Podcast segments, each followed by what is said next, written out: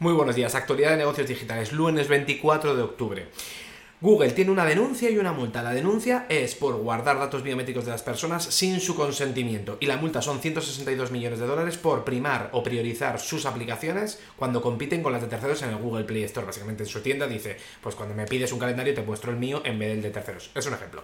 Microsoft responde con un documento de 33 páginas porque le habían dicho que la compra de Activision en UK mm, no era conforme a la ley de anticompetencia, básicamente que dañaba a los usuarios, es, es llevar a cabo esa compra y entonces él responde que, oye, que Sony había hecho lo mismo y esto lo hace en 33 páginas. Se está trabajando y está trabajando en una aplicación tipo CC Cleaner, que te va limpiando por dentro el registro y tal. Pero básicamente yo me pregunto, llevas 40 años haciendo sistemas operativos, joder, que igual podía ir la limpieza por defecto. Apple rebaja de nuevo las previsiones de venta del iPhone 14 Plus y luego el rol de VP of Design, el vicepresidente de diseño que tenía Johnny Ive, que salió en 2019, pues el tío que lo tenía se va de nuevo y parece que van a traerse a, un, a uno de Airbnb eh, y luego demanda a un competidor que hace relojes eh, inteligentes porque dice que le ha copiado las patentes. En el resto de unicornios que tenemos, Twitter ha venido cargado este fin de semana porque se rumorea que Elon lo primero que va a hacer va a ser cargarse a todo el mundo. He leído cosas como, joder, si WhatsApp cuando tenía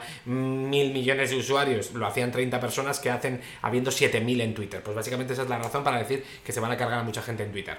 Y los inversores no se creen que todavía que la compra de, Elon, porque el precio de la acción de Twitter está 4 dólares por debajo del precio de oferta de, Elon.